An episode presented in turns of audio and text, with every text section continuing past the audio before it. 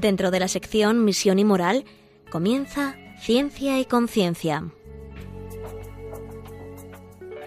Un programa dirigido desde Valencia por Mari Carmen Mateu.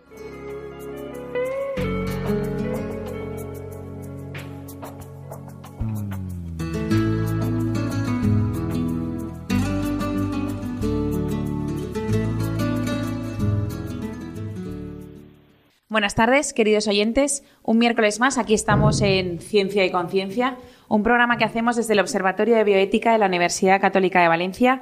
Y hoy tenemos un programa muy interesante, porque hoy vamos a hablar sobre el diálogo entre la ciencia y la verdad.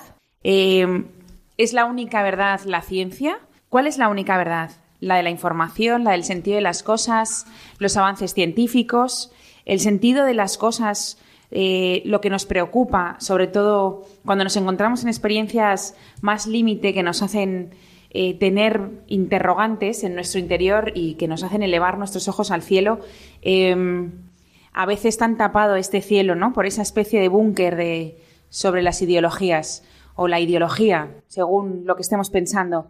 Pues este va a ser nuestro programa de hoy, el diálogo entre ciencia y verdad.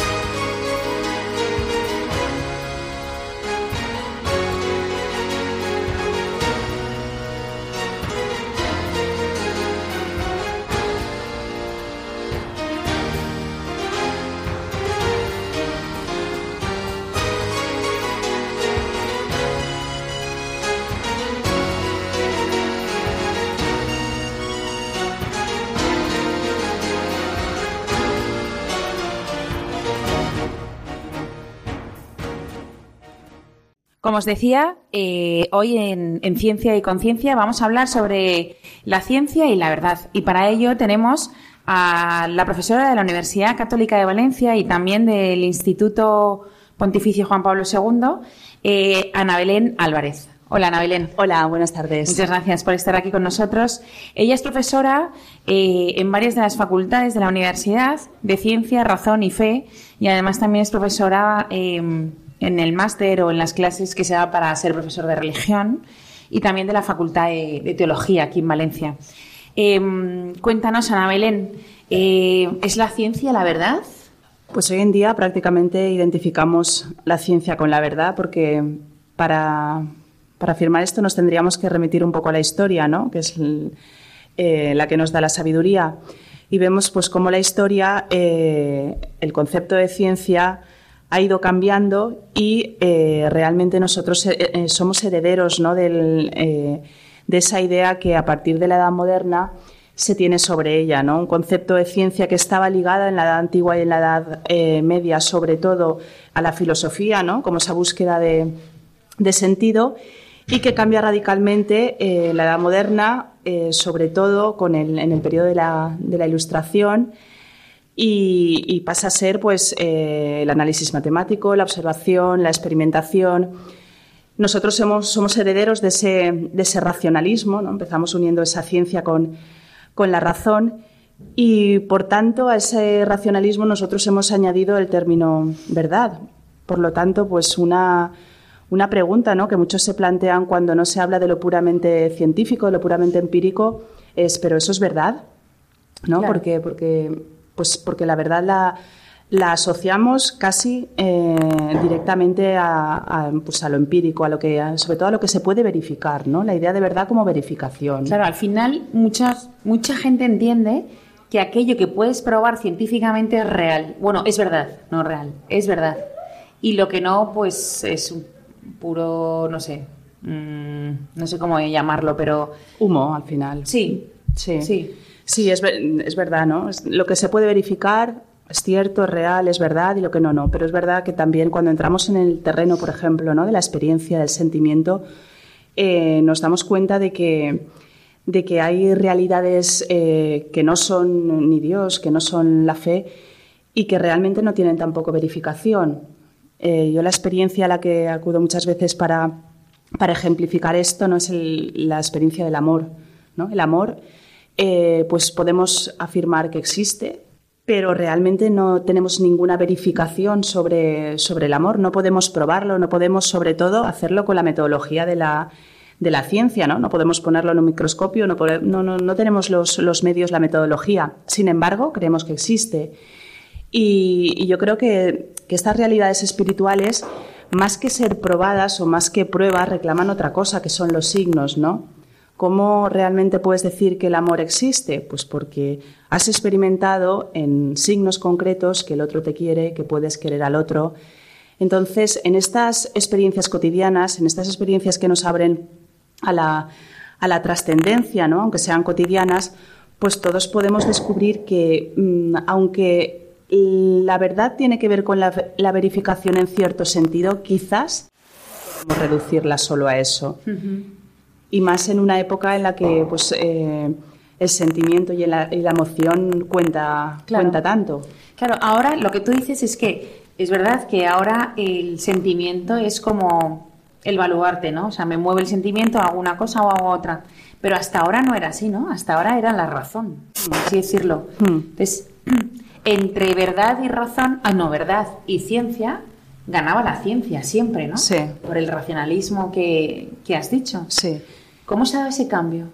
Yo creo que uno de los, de los factores es que, eh, bueno, me voy a remontar un poco a la historia también, ¿no? Es decir, en la búsqueda de sentido que al final eh, la ciencia que pretende conocer la realidad, ¿no? También la religión. Y pretende conocer la realidad desde un determinado punto de vista, ¿no? Siempre hemos buscado, el ser humano busca el sentido pues porque es un ser humano. Y ese sentido en cada momento en la historia lo ha puesto en un sitio. ¿no? En la Edad Media es verdad que fue una época pues, en, la que Dios ocupaba el, centro de ese sentido. En la Edad Moderna pues, pasa a ser el ser humano con el humanismo, la ilustración, la razón. Eh, y después ya siglo XIX, siglo XX, la ciencia y la tecnología. En este en esta evolución yo veo también, pues muchas veces un reduccionismo, ¿no? El ser humano tiende a, reducir porque ni siquiera hablando de la razón estamos hablando de una eh, razón polifacética, de una realidad polifacética, sino una parte de, la, de esa razón. ¿Y qué ha pasado? Pues que esa ciencia en la que se había puesto toda la esperanza de todo el progreso, pues nos ha demostrado que no siempre nos, eh, nos quita el sufrimiento y que realmente la muerte sigue existiendo y que realmente la salvación que esperamos al final es una salvación que va más allá de lo material, ¿no? que el ser humano necesita una salvación eh, eh, mucho, más, eh, mucho más profunda. ¿no? Entonces, esa, esa, verdad, esa razón en la que esa ciencia, ¿no? en la que se ha puesto toda la confianza, pues a veces cae para que, pues para que suba, pues en este, en este caso, la emoción, el sentimiento, que es lo que pues nos da el, placer en el momento, ¿no? Y hemos pasado quizá de una sociedad más racionalista a una sociedad más motivista, ¿no? en la que el peso, el peso de la razón no es lo que piensas, el argumento, sino el peso de la razón te lo da lo que sientes. ¿no? Porque, ¿cuál es tu argumento? Lo siento así. ¿No? Entonces, em, realmente sí que se ha dado un, eh, un paso a este, a, este encumbramiento del, sentimiento y, de la emoción. ¿no? Y no te da la sensación, esto es, bueno, a ver, algo personal, que si nos pasa esto en una sociedad en la que se está movida por, por el sentimiento, eh, la conciencia no tiene cabida. Hmm. Porque la conciencia es llevada por el sentimiento, o sea, el primero es el corazón. Hmm.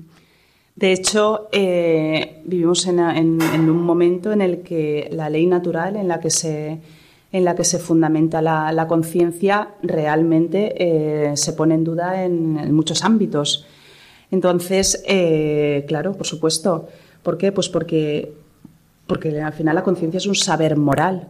Y si ese saber se basa solo en lo que sientes, pues el bien y el mal es juzgado en base a lo que sientes. De hecho, a mí me llama la atención, hace la semana pasada en, una clase, ¿no? Eh, hablando de, ciencia y de ética, a los alumnos les resultaba difícil, a los alumnos universitarios, eh, distinguir si realmente existen o no son malas en sí mismas, porque eh, ellos son más de estas éticas más utilitaristas, ¿no? que piensan que al final la bondad o maldad de una acción depende de las consecuencias ¿no? Depende, pues, de es la, máxima ¿no? del fin.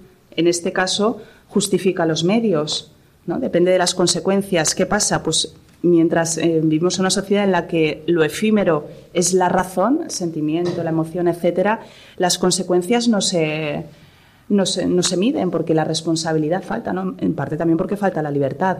Para que haya libertad tiene que haber conciencia, tiene que haber saber y tiene que haber discernimiento del bien y del mal. Claro, pero es que eso es muy torticero, pues por así decirlo, ¿no? Porque al final eh, las consecuencias, claro, tú haces una acción y consigues eh, malograr a alguien, mm. dejarle minusválido con tu acción, pues eso es una mm. mala acción.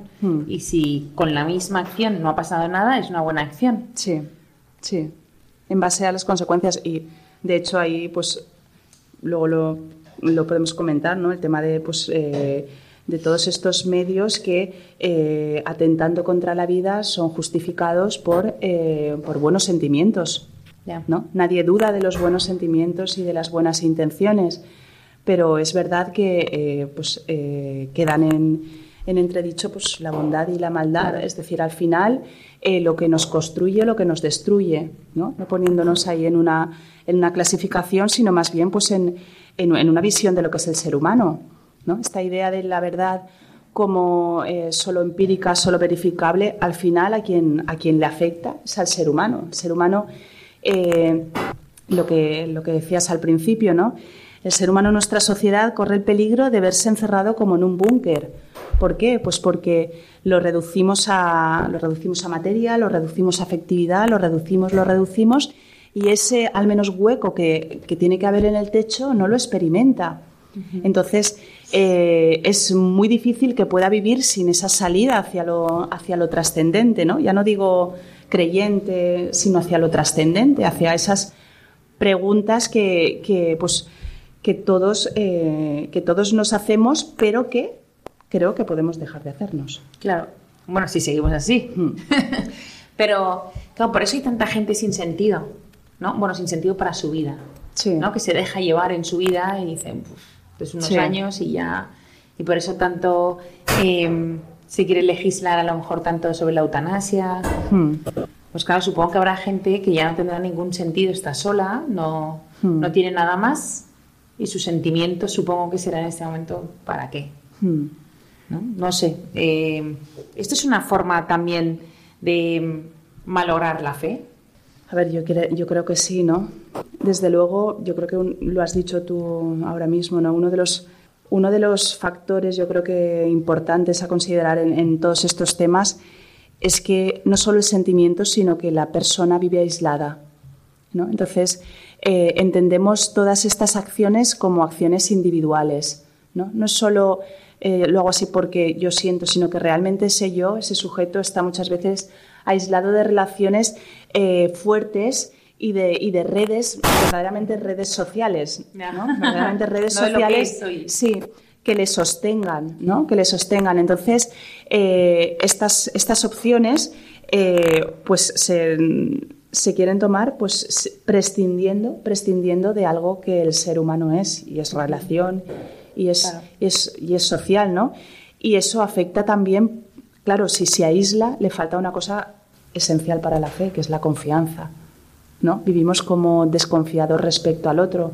Entonces es casi mejor optar por eso yo que cualquier otro decida en un momento determinado que ya no soy eh, útil en, su, en, su, vida o que me voy a quedar solo, ¿no? Es decir, esa, esa, eh, esa red, ¿no? Eh, pues familiar sobre todo, ¿no? Y, y, social, pues claro, tiene tantos agujeros y tantos, y tantos huecos que, hace más fácil que una vez entra el sentimiento, pues nos veamos abocados a, un, a un, sinsentido.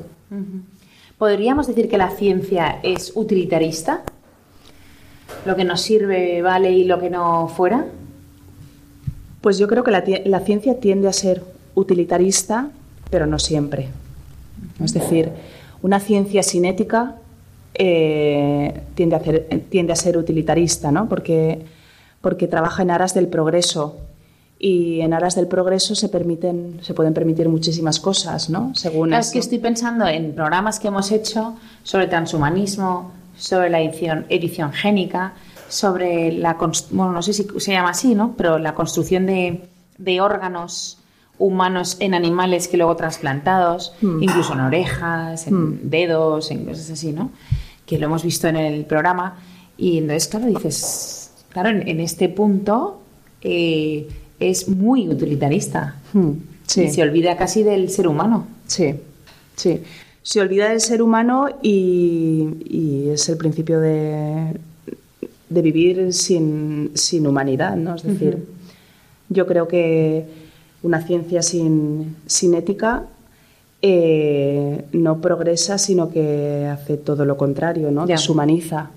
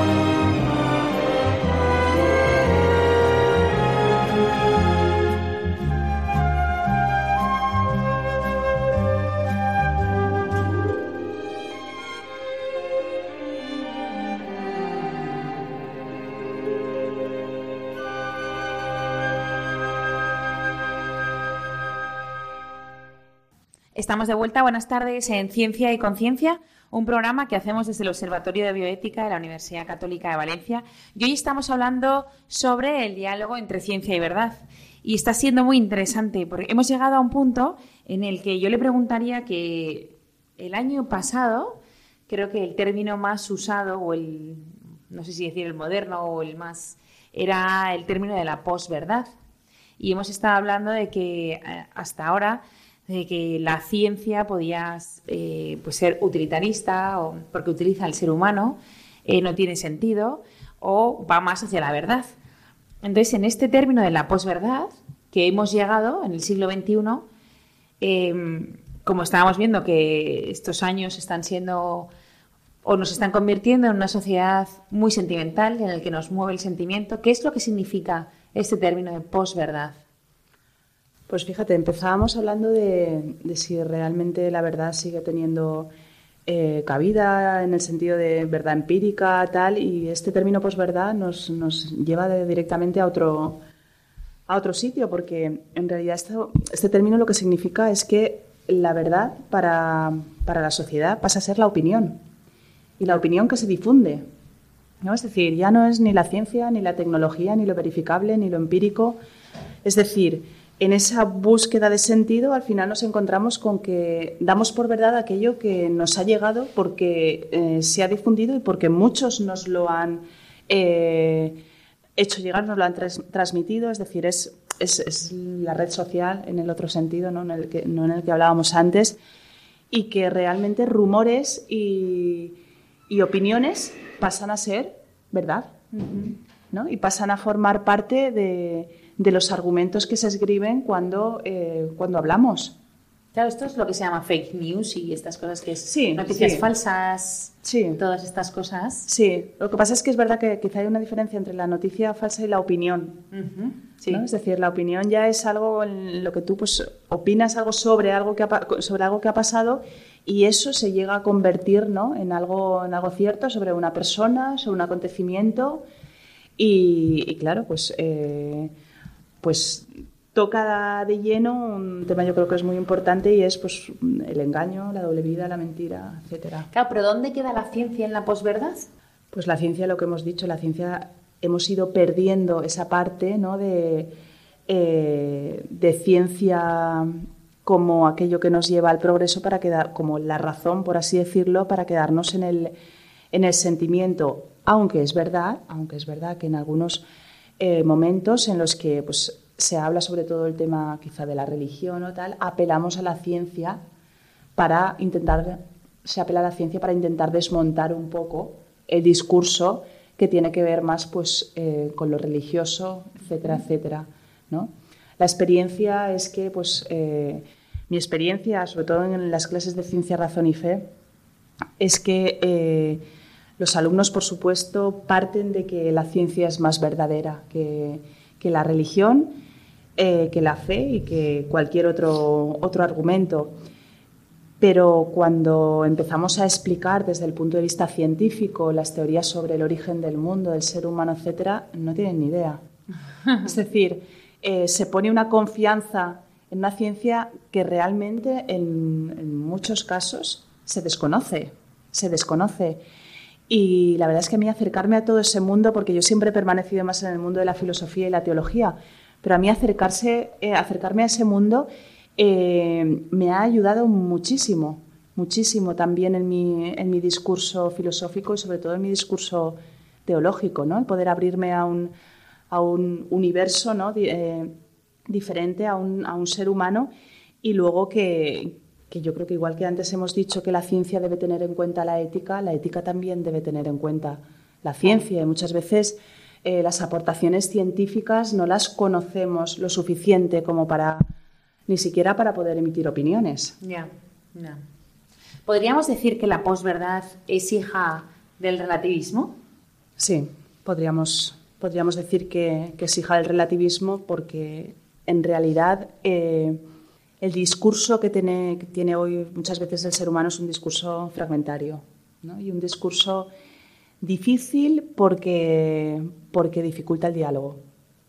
¿no? El relativismo eh, afirma que pues, al final tu verdad es tu verdad, la mía es la mía y mm. toda es relativa. ¿no? Es decir, yo siempre digo que el ser humano es relativo. Y es relativo porque porque es relación y relación a otro con mayúsculas y relación a otro con minúsculas. Pero es verdad que está abierto a un absoluto.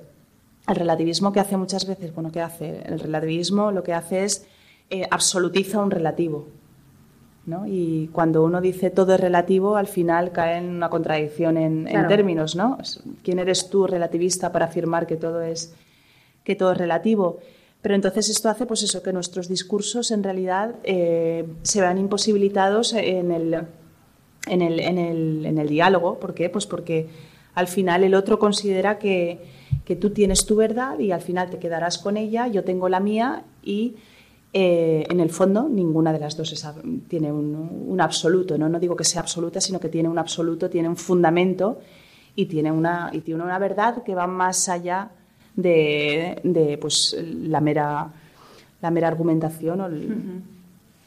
Y podríamos, a ver, el, relativismo, al final, ¿cómo ha convivido con la ciencia? ¿El relativismo pone en duda la ciencia o la ciencia tiene mucha más fuerza que una ideología así? yo creo que el relativismo toma un poco eh, forma en la ciencia en el materialismo. ¿no? Es decir, al final el relativismo que hace reduce, ¿no? Reduce pues eh, a porciones, ¿no? La verdad la, reduce a porciones. Cuando eh, la visión científica eh, reduce la realidad que intenta conocer a la materia, pues mm, en cierto modo, en cierto modo cae en ese materialismo que es también relativismo. ¿Por qué? Porque relativiza y llega incluso a negar eh, una, eh, un conocimiento de la realidad desde otra perspectiva, ¿no? Por ejemplo, la perspectiva, la perspectiva trascendente. Entonces, el materialismo cae en eso, ¿no? El materialismo realmente dice que, que toda la realidad es materia, entonces, si la ciencia es la que conoce eh, la, materia, pues la ciencia conoce toda la realidad. Entonces, yo creo que en ese, sentido, en ese sentido, pueden convivir. Claro.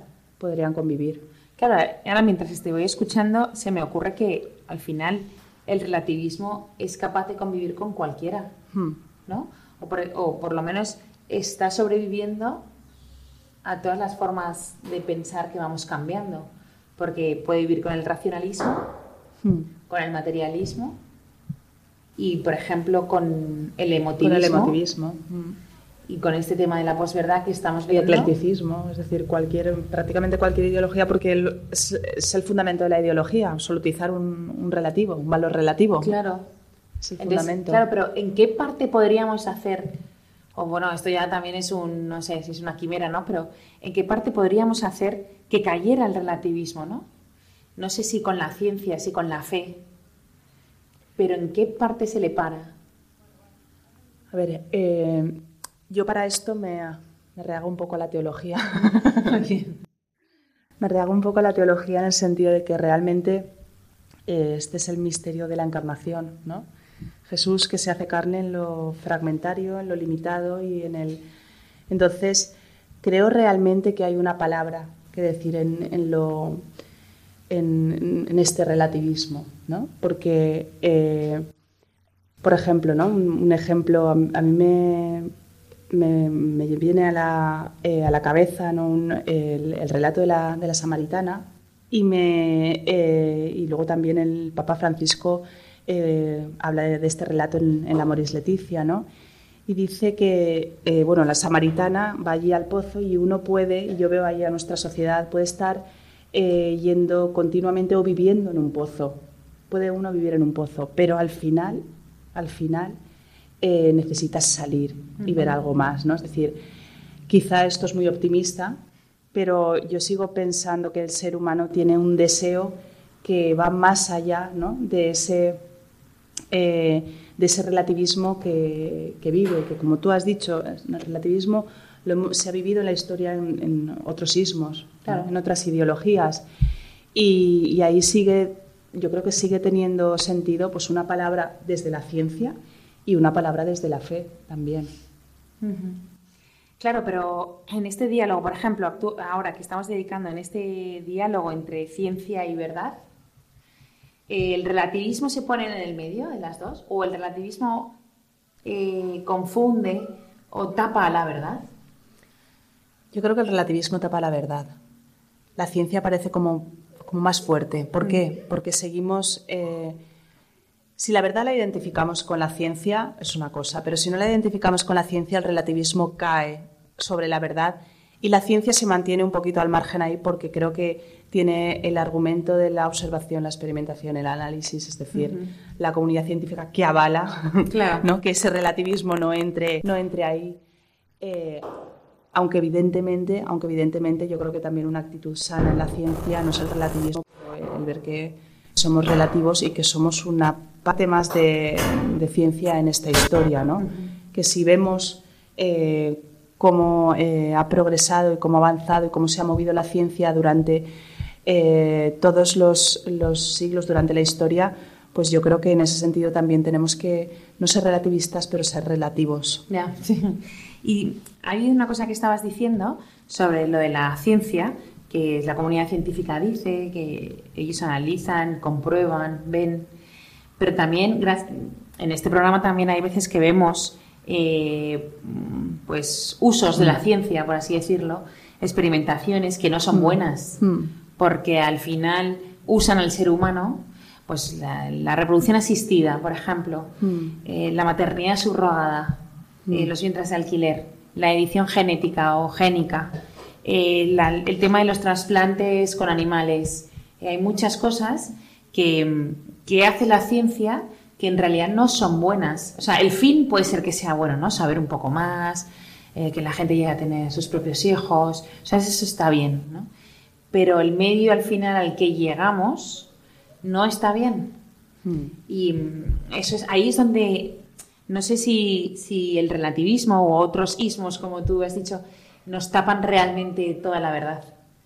Y nos hace que a veces nos confundamos y que pensemos que esto es bueno cuando en realidad simplemente es científico, no es más, no hmm. tiene nada de verdad, no lo sé.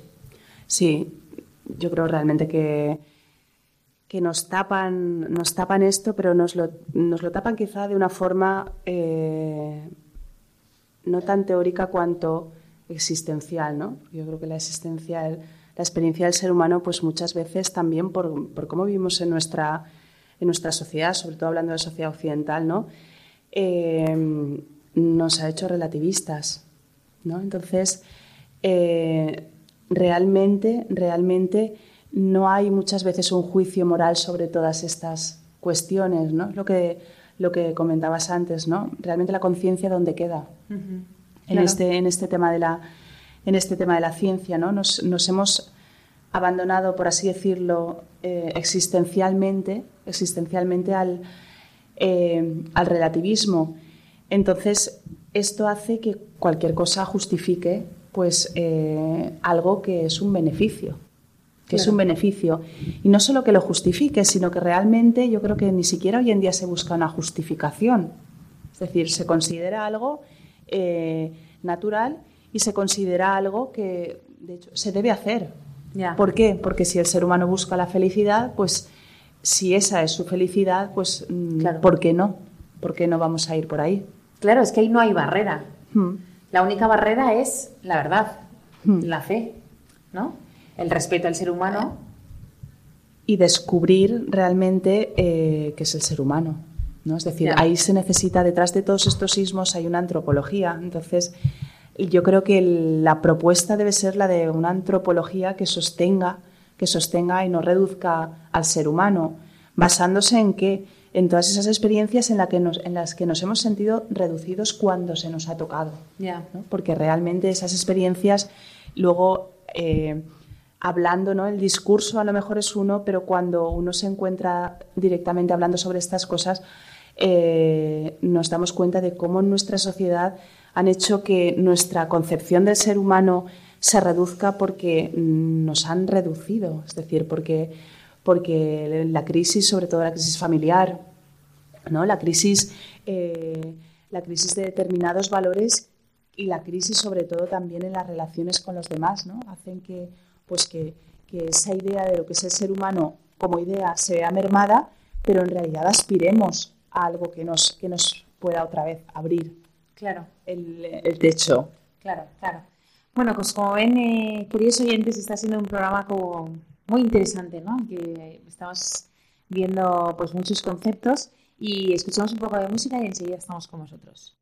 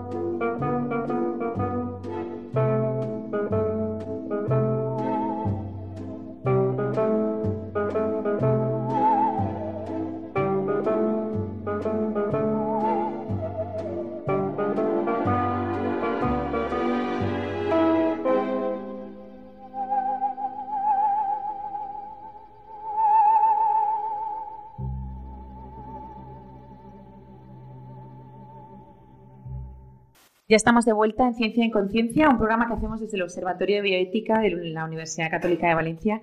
Y hoy estamos hablando sobre el diálogo entre ciencia y verdad, entre ciencia y fe. Y hemos estado hablando sobre el término de la posverdad, del relativismo, el racionalismo, el materialismo, eh, que la realidad, o sea, si la, ciencia es, es, empírica, o sea, si la verdad es empírica, eh, qué es lo que nos mueve, el sentido de las cosas, qué sociedad tenemos hoy para que ciencia y verdad pues las encontremos a veces separadas. Pero en esta última parte del programa vamos a ver eh, si la ciencia y la fe pueden ir unidas, pueden ir juntas. Yo creo que sí que debe haber momentos, proyectos o no sé si conceptos o que debe ser que sí que puedan ir unidas, pero evidentemente sabemos ya por este programa, porque lo hemos estudiado, bueno, no tanto estudiado, pero sí escuchado algunas veces, de la voz de expertos que, pues que no van juntas, ¿no? Que hay poco respeto del ser humano en algunos eh, proyectos o en, o en alguna parte de la ciencia, vamos a decir, porque no es toda la ciencia así, sino solo una parte. Entonces, eh, a nuestra invitada hoy estamos con Ana Belén Álvarez, que es profesora de la Universidad Católica de Valencia y del, Instituto Juan Pablo II, de Ciencia, Razón y Fe, y también de la Facultad de Teología. Y entonces yo le quería preguntar, eh, ¿pueden ir juntas? ¿Cómo podemos hacer que ciencia y fe vayan juntos? Pues es una pregunta que, que requiere muy amplia, sobre todo porque la historia es la que se ha hecho esta pregunta en todas las épocas. ¿no? Antes, cuando empezamos el programa, decíamos que eso que eh, la relación entre, entre ciencia y fe, ciencia y religión fue una relación pacífica durante eh, los primeros siglos de la era cristiana, eh, hasta que en la edad moderna todo cambió, también con el gran cataclismo Copérnico-Galileo, ¿no? y todo lo que todo lo que supuso, pues no solo ese racionalismo, sino ese enfrentamiento con el tema de la interpretación de la, de la Sagrada Escritura. Pero bueno, es verdad también que ese conflicto eh, no se quedó ahí. Es decir, estamos en un camino. Un camino que ha pasado eh, desde el conflicto hasta la independencia, ¿no? como, en las, como en las relaciones, ¿no? es decir, hay un conflicto, luego pues parece que cada uno vamos a mantener un poco la, la distancia, ¿por qué? Porque realmente las guerras mundiales mostraron que, que, que la ciencia no, nos podía llevar a, a, pues a unos, a unos lugares no queridos por, por nadie, ¿no? A la, a la destrucción y a la deshumanización. Entonces, ese conflicto se tenía que salvar. Se salvó con esa, con esa independencia que ha caminado también hacia el diálogo, porque sostenido por una complementariedad de la que probablemente pues, eh, hemos oído hablar, ¿no? Cuando se habla de ciencia y fe, pues ¿qué relación hay? Pues son complementarias. ¿Por qué? Pues porque ambas eh, son, son preguntas, ¿no? Sobre pues, los mismos temas, por ejemplo, el origen del mundo del ser humano, pero eh, son preguntas diferentes, perspectivas diferentes, ¿no? Entonces, esto nos hace pensar pues, en una complementariedad y en un diálogo.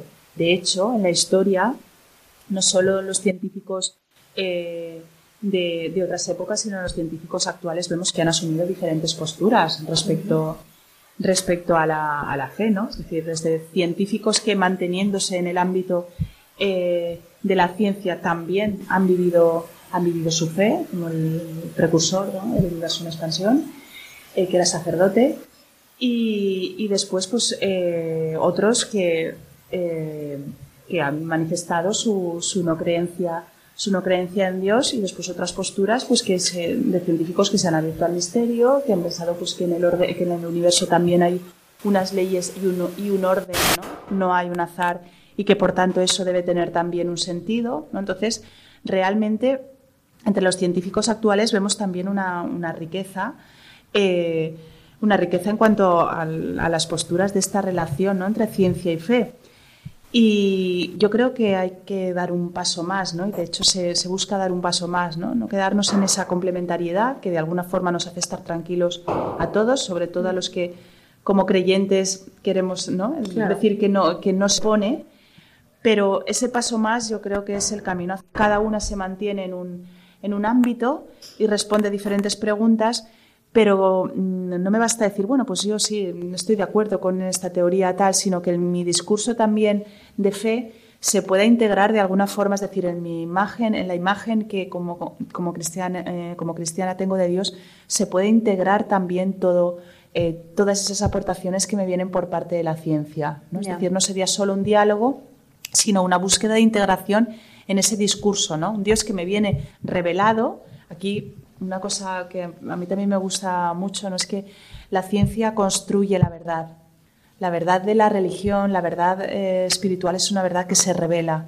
que no es construida, ¿no? Entonces, en esa verdad que se nos ha revelado, también de alguna forma esa verdad que hemos ido construyendo, porque eh, Dios nos ha creado inteligentes y libres, pues esa verdad que también hemos ido construyendo se pueda también integrar en ese, en ese discurso, ¿no? Como decía Juan Pablo II en la introducción a la Fides Ratio, que la fe y la razón son como esas dos alas con las que el ser humano eh, vuela, ¿no? se encamina hacia la contemplación de la verdad. Claro. Pero claro, cuando exista esa, bueno, o por ejemplo, eh, podemos decir que sí que existe esa integración en todos aquellos experimentos o avances científicos en los que ha habido un verdadero respeto del ser humano y en los que la ética ha estado por encima de todas las cosas, ¿no? Pues ahí sí que ha habido un verdadero una verdadera integración. ¿no? Sí. Pero claro, eh, ¿cómo hacemos para que esa integración se dé en el todo? O esto con nuestra, el siglo XXI de hoy es muy, muy difícil. En el todo es difícil porque el todo no existe para el siglo XXI. Existe, existe cada uno, ¿no? Pero está sí, sí, está muy parcelado. Está, parcelado. está muy parcelado. Entonces, hablar del todo pero bueno, aún así, es verdad, sí, lo entiendo, ¿no? Es decir, ¿cómo, cómo, cómo podemos, eh, cómo podemos hablar de esta, de esta verdad o hacer esta integración? Pues yo creo que el científico desde la ciencia, el teólogo desde la teología, es decir, conocernos más. Yo creo que eso sería un buen, un buen inicio porque desde mi experiencia, conocer la ciencia me ha abierto eh, unas perspectivas increíbles dentro de, mi limitación de, lo que la conozco, pero eh, es verdad que tener que meterme en todos estos temas me ha abierto, pues, eh, sobre todo, pues porque desde, desde la teología y desde la filosofía creo que hay un, discurso muy importante y muy fructífero que, hacer a este, a este nivel. Claro, es que se podía decir que los avances científicos sería un avance que en todos estos grupos de trabajo hubieran científicos, que evidentemente son ellos los que lo tienen que sacar adelante, mm. tienen esas cabezas y saben hacerlo, mm. pero también que estuvieran iluminados por filósofos, en los que le pueden ir dando o abriendo la mente. Sí, yo creo que es, sobre todo es ofrecer una antropología, ¿no? Para, ¿Por qué? Porque al final es lo que hemos estado comentando eh, durante todo el programa, ¿no? Al final, eh, ¿cuál es el peligro? Cuál es, qué, es, ¿Qué es lo que a nosotros nos dice, ay, ponernos un poco, pues eh, el que se pueda tocar al ser humano, mm. ¿no? El que se pueda convertir en un instrumento, en un objeto, ¿no? Entonces, yo creo que en ese sentido es el filósofo, es el teólogo el que puede estar ahí ofreciendo esa antropología, ¿no? Que le haga al científico no olvidar que su trabajo aun dirigiéndose al progreso, que es una meta fabulosa, fabulosa, eh, no se progresa cuando se atenta contra la vida. Entonces, esa antropología yo creo que es fundamental ofrecerla y luego también la otra parte, estar, eh, estar al día en todo lo que la ciencia nos pueda, nos pueda aportar, desde todos los puntos de vista, pues para poder, claro. para poder dialogar y, e integrar lo que se tenga que integrar. Claro. Y como ya llegamos casi al final del programa, eh, nos quedan dos, tres minutos, eh, ¿nos podrías hacer como una síntesis o nos podrías dejar alguna, eh, alguna idea, ¿no? Que quieras que los oyentes se queden más con esta idea. Sí, pues a ver, el tema de la verdad es un tema, es un tema yo creo que apasionante porque todos, de alguna forma, cuando buscamos el sentido, buscamos la verdad, nadie nos gusta que nos, que nos engañen, que nos mientan. Y, la verdad, eh, pues es mucho más que lo que vemos y de eso hacemos experiencia todos los días. La verdad es también confianza y la verdad tiene una dimensión eh, sapiencial, ¿no? una dimensión de sabiduría que nos, nos pone frente, frente a la realidad, eh, primero muchas veces poniéndonos en crisis y otras veces eh, haciéndonos capaces de admirarnos ¿no? de, todo lo que, de todo lo que tenemos delante. Entonces, ahí la ciencia tiene, tiene una, palabra, una palabra muy importante y, yo creo que, pues, eh, que fe y, ciencia en este, en este camino que, que, recorren de la mano, estén o no más o menos peleadas, en este camino que recorren de la mano, realmente contribuyen no solo al avance del pensamiento, sino también a que el ser humano pueda volar con esas dos alas de las que, de las que hablaba antes, haciendo referencia a la encíclica. Te hago la última pregunta. Eh, que te he dicho ya que hicieras el resumen, pero bueno, eh, hemos hablado de integración, pero ¿podríamos hablar de unidad? Podríamos hablar de unidad si hay un sujeto, y es el ser humano. Ya. Pero claro, parte científica y parte, por así decirlo, filosófica, deberían estar completamente convencidas de que lo importante es la visión del ser humano. La visión del ser humano. El respeto del ser humano. Sí. Porque yo entiendo que los científicos también la tienen. Sí. Pero claro, el fin justifica medios. Sí.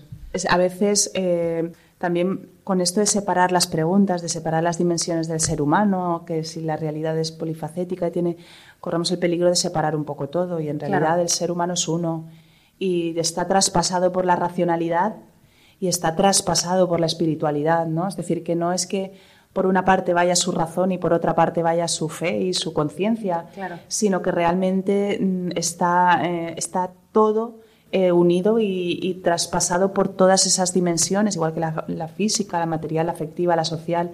Entonces, mm, no caigamos en lo mismo que estamos de alguna forma refutando, ¿no? en el reduccionismo, el relativismo.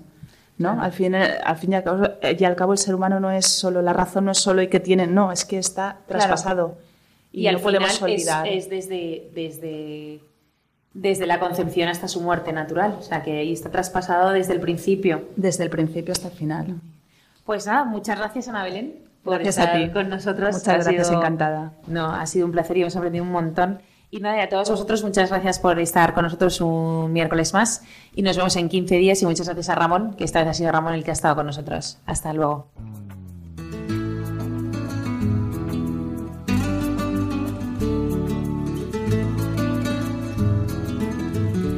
Finaliza así en Radio María Ciencia y Conciencia, un programa dirigido desde Valencia por Mari Carmen Mateu.